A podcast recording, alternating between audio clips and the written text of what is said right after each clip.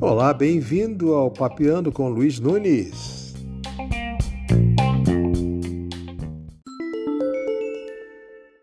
Que tal hoje falarmos sobre conflito? Conflito eh, é um assunto meio pesado, né? Ah, será que na nossa vida é possível evitar o conflito?